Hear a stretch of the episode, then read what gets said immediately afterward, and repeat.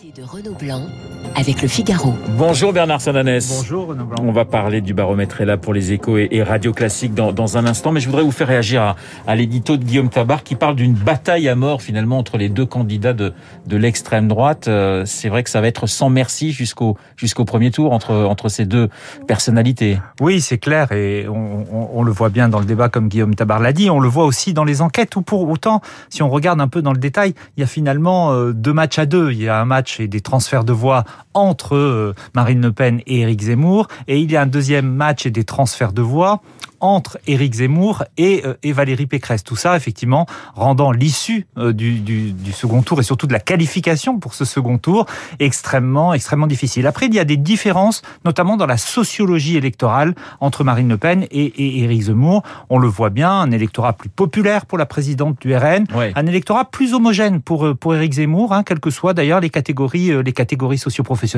Et puis, il y a des lieux, des lieux de bataille. C'est par exemple le cas pour la région sud-est, qui est à la fois un bastion du Rassemblement national et aussi un bastion de la droite. Et là, on voit bien que les deux candidats sont quasiment au même niveau. Et on s'aperçoit finalement que pour la droite classique, pour la droite républicaine, euh, il vaudrait mieux éviter qu'il y en ait un des deux qui décroche véritablement, Bernard. Bien, c'est sûr que ce, ce, ce c'est un peu mathématique ce, ce, que je dis, mais, ce, mais c'est pas ce tout match, à fait faux. effectivement, sur oui. un strict plan tactique, euh, évidemment, avantage euh, Valérie Pécresse. Mais pour autant, Valérie Pécresse n'arrive pas à créer une dynamique parce qu'elle a un autre problème, et ça va nous faire la transition avec le baromètre. Cet autre problème, c'est qu'il y a un autre bout de l'électorat, j'allais dire de l'autre côté, oui. un électorat du centre droit qui, qui est Macron. toujours tenté. Par exemple, cette semaine, on a près d'un quart des électeurs de, de, de, François Fillon dans notre intention de vote publiée pour, pour BFM, un quart des électeurs de François Fillon 2017 qui disent qu'ils voteraient pour euh, Emmanuel Macron. Donc chacun effectivement a un positionnement euh, très compliqué et pour l'instant les choses sont loin loin d'être figées. Alors vous avez fait la transition vous-même, c'est là où on s'aperçoit que Bernard Sananès est un homme absolument euh, charmant et très fort. On va parler de la confiance justement dans l'exécutif avec ce baromètre est là pour les échos et radio classiques. 35% des Français accordent leur confiance à Emmanuel Macron. C'est plus 3 par rapport au, au, au dernier euh, baromètre. Euh, ce qui est intéressant, alors c'est un score qui, on va, on va y venir, qui est assez intéressant pour, pour le chef de l'État. Euh, D'un autre côté, 35% des Français ne lui font pas du tout confiance, c'est-à-dire que on retrouve un président tout de même assez clivant. Oui, mais ce clivage a diminué. Ce clivage s'est euh, estompé. Vous vous en souvenez, Renaud, on l'a souvent dit. Au moment des Gilets jaunes, la part de ceux qui lui faisaient pas du tout confiance était de 51, euh, 51%. 35% d'opinion positive dans le baromètre de confiance. J'allais dire, c'est un score correct. Ce n'est pas un score exceptionnel. J'ai regardé euh, hier. C'est exactement le même niveau qu'avait Nicolas Sarkozy en 2012, 15 oui. jours avant sa déclaration de candidature début février 2012. Et Nicolas Sarkozy a été battu. L'atout aujourd'hui premier d'Emmanuel Macron, ce n'est pas tant sa popularité, ce n'est pas tant ce 35% d'opinion positive, c'est que face à lui, il a des oppositions éclatées et que les 60% de ceux qui ne lui font pas confiance ne se retrouvent pas autour d'un candidat, loin s'en faut. Alors vous parliez de l'électorat Fillon qui, pour une partie, un, un, un gros quart, euh, continue de faire confiance à Emmanuel Macron.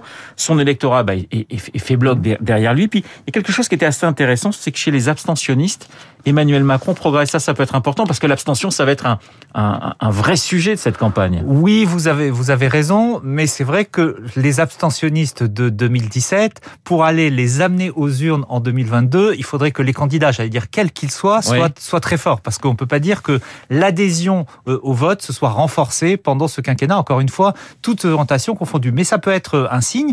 Qu'est-ce que cela, qu'est-ce que cela dit quand on regarde l'ensemble de, de, de, ces chiffres? C'est que finalement, euh, Emmanuel Macron continue d'être un peu renforcé par la gestion de, la crise sanitaire. On le voit dans les, dans verbatims des, personnes, des sondées. Il y a le sentiment que euh, la gestion de crise sanitaire a été correcte, que finalement on s'en sort pas plus mal que les autres, qu'il a su, nous dit-on entre guillemets, hein, je cite les phrases des, des, de, nos, de nos interviewés, qu'il a su tenir le pays. Et tout ça lui a redonné un peu d'étoffe et de statut du, du, du président. La présidentialité, c'est très important. Mais à l'inverse, il suffit d'un incident, et on l'a eu avec euh, Emmerdé, vous vous souvenez, le mois dernier, Emmanuel Macron perdait euh, 4 points, il en reprend 3 euh, cette semaine.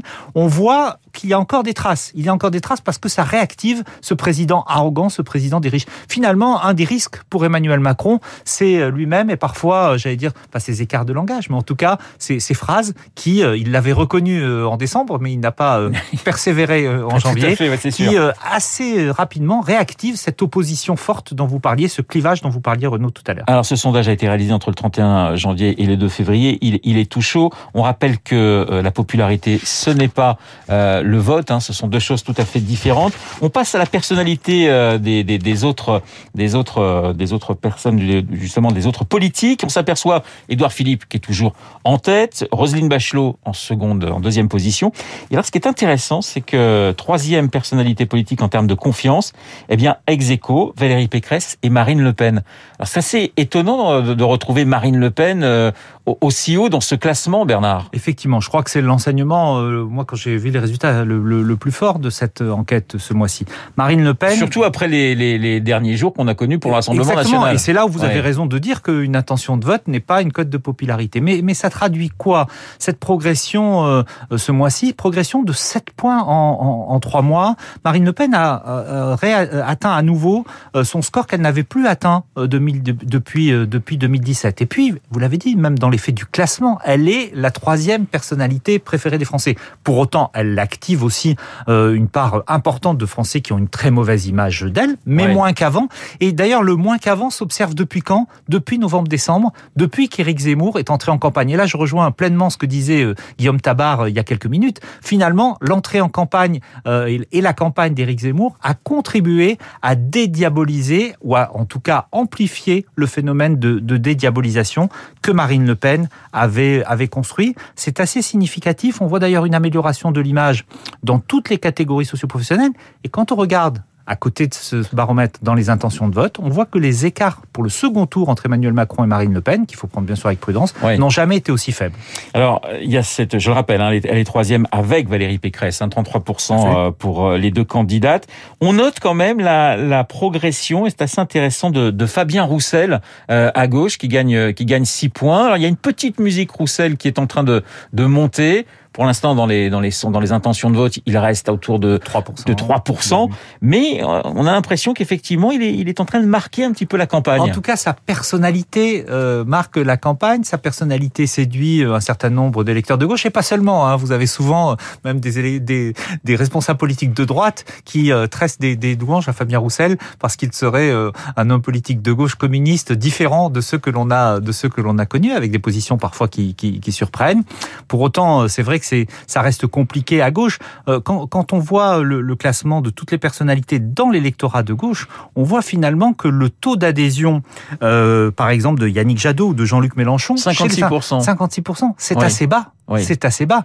Dans votre camp, en général, vous êtes à 70, 75%. Et ça traduit quoi? Ça traduit que ce, ce, concept des sympathisants de gauche masque en fait un éclatement entre deux gauches qui semblent, deux, deux ou trois gauches qui semblent de plus en plus irréconciliables. Alors, le classement justement de ces personnalités euh, à gauche, hein, euh, Jadot en 1, Mélenchon 2, Taubira 3, Hollande en 4, mmh. Poutou en 5, Roussel en 7 position, Anne Hidalgo en huitième position parmi le peuple de gauche. C'est quand même assez extraordinaire. Oui, euh, Anne Hidalgo a, du mal effectivement euh, à émerger dans cette campagne et cette campagne ne la fait pas beaucoup progresser, y compris en termes d'image. On, on, voit bien qu'il y a une vraie question dans l'électorat, dans l'électorat de gauche, qui se pose la question pour chacun des candidats finalement quelle est leur utilité? Est-ce qu'ils peuvent contribuer à nous faire gagner, ce qui est l'espoir des sympathisants de gauche? Est-ce qu'ils peuvent euh, contribuer à faire mettre sur le devant de la scène des thèmes qui sont les thèmes de la gauche. Je pense au thème des inégalités sociales, je pense au thème du pouvoir d'achat. Je ne sais pas si on va avoir le temps d'en parler. Ou est-ce que c'est une, une candidature de plus qui ne fait que accroître la division? Il y a un vrai désarroi dans l'électorat de gauche. On le voit d'ailleurs, la participation, l'intention d'aller voter des électeurs de gauche est beaucoup plus faible que d'habitude. Alors en revanche, à droite, Valérie Pécresse fait un véritable carton hein, parmi les, les, sympathisants de, de, son camp. 83% d'images positives. Elle est même devant Nicolas Sarkozy. Tout à fait. Ça, c'est une bonne nouvelle dans une semaine, dans une séquence, comme on dit, hein, qui est un peu compliqué, mais encore une fois, dans les intentions de vote, euh, Valérie Pécresse recule légèrement. Elle a, elle a perdu de la dynamique qu'elle avait, euh, qu'elle avait, qu'elle avait créée. Mais c'est vrai que dans le camp des sympathisants de droite, au moment où certains élus, euh, on a vu hier l'interview de, Rachida Dati, qui semblait non pas se démarquer, mais en tout cas de dire qu'elle attendait des choses différentes de Valérie Pécresse. C'est vrai qu'on voit bien que, en tout cas, le camp de la droite qui, qui espère dans le, dans le succès possible de Valérie Pécresse et surtout dans la possible qualification au second tour, pour l'instant ne montre pas de signe de faiblesse. Bernard, Bernard Salanès, vous avez aussi publié un autre sondage sur les Français et le pouvoir d'achat hein, pour les échos radio classiques et l'Institut euh, Montaigne. Alors 40% des Français déclarent boucler leur fin de mois en se restreignant. Ça, c'est la première premier chiffre qui m'avait marqué. Le deuxième chiffre, c'est que 81% des Français déclarent ne pas parvenir à mettre de l'argent de côté à la fin du mois. Le pouvoir d'achat, ça sera une question centrale de cette campagne. Oui, non seulement une préoccupation de tous les jours, hein, vous l'avez dit en évoquant ces chiffres, quand effectivement 4 euh, Français sur 10 ne, ne bouclent pas leur, leur, fin de mois sereinement, j'allais dire, qu'ils sont obligés de se restreindre, ça veut dire que c'est une préoccupation euh, quotidienne dans tous les, dans tous les actes d'achat de la consommation euh, quotidienne, notamment évidemment quand on, quand on fait ses courses.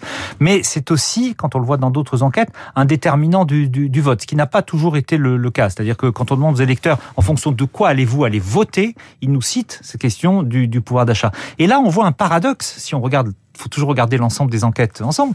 On se dit, il y a la préoccupation du pouvoir d'achat qui, qui, progresse, notamment euh, par rapport aux dépenses, aux dépenses d'énergie, aux dépenses en matière d'essence. Se chauffer, se nourrir, se déplacer, voilà. ce sont les, les trois postes et, et le se déplacer en forte progression. Hein, le, le, prix à la pompe, évidemment, c'est récurrent, c'est toutes les semaines qu'on y, qu y passe, j'allais dire.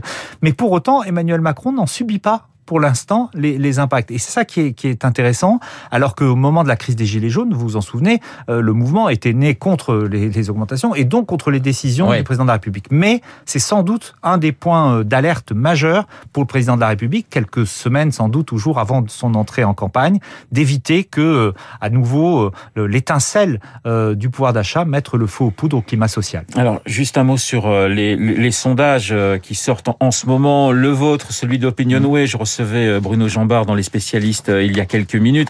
On est assez proche, hein, 25% pour Emmanuel Macron dans le sondage Elab, 24% euh, du côté d'Opinionway, Marine Le Pen en, en, deuxième position, 16 ou entre 16 et 17%, Valérie Pécresse autour de 16%, Éric Zemmour qui serait entre 12 et 14. Ça veut dire que le, la présidentielle aujourd'hui se joue entre ces quatre candidats. Pour l'instant, Mélenchon est à 10 pour l'instant, Emmanuel Macron apparaît, euh, j'allais dire, un peu au-dessus de la mêlée. On verra si son entrée en campagne lui fait euh, justement rentrer dans la pesanteur politique. Et oui. à ce moment-là, il serait plus exposé, plus, plus critiqué. Euh, mais c'est vrai que sur les trois autres que vous avez cités, pour l'instant, ils sont seuls à, au moment où nous parlons, à être qualifiable pour le second tour. Aujourd'hui, le meilleur des candidats de gauche ne passe pas, ou très rarement dans les enquêtes, la barre des 10%. Voilà, un fauteuil pour trois, Valérie Pécresse, Marine Le Pen, Éric Zemmour aujourd'hui. Et un fauteuil extrêmement disputé. Rappelons également, pour être tout à fait complet, que près de 4 électeurs sur 10 disent que leur choix peut encore changer. Merci Bernard. Bernard Sananès, le président d'ELAB, qui est venu nous présenter bien le baromètre. Et là, pour les échos et pour Radio Classique, je vous souhaite un excellent week-end. Il est pratiquement 8h29 dans un instant l'essentiel de l'actualité avec Augustin Lefebvre. Vous écoutez Radio Classique. Avec la gestion Carmignac, donnez un temps d'avance à votre épargne.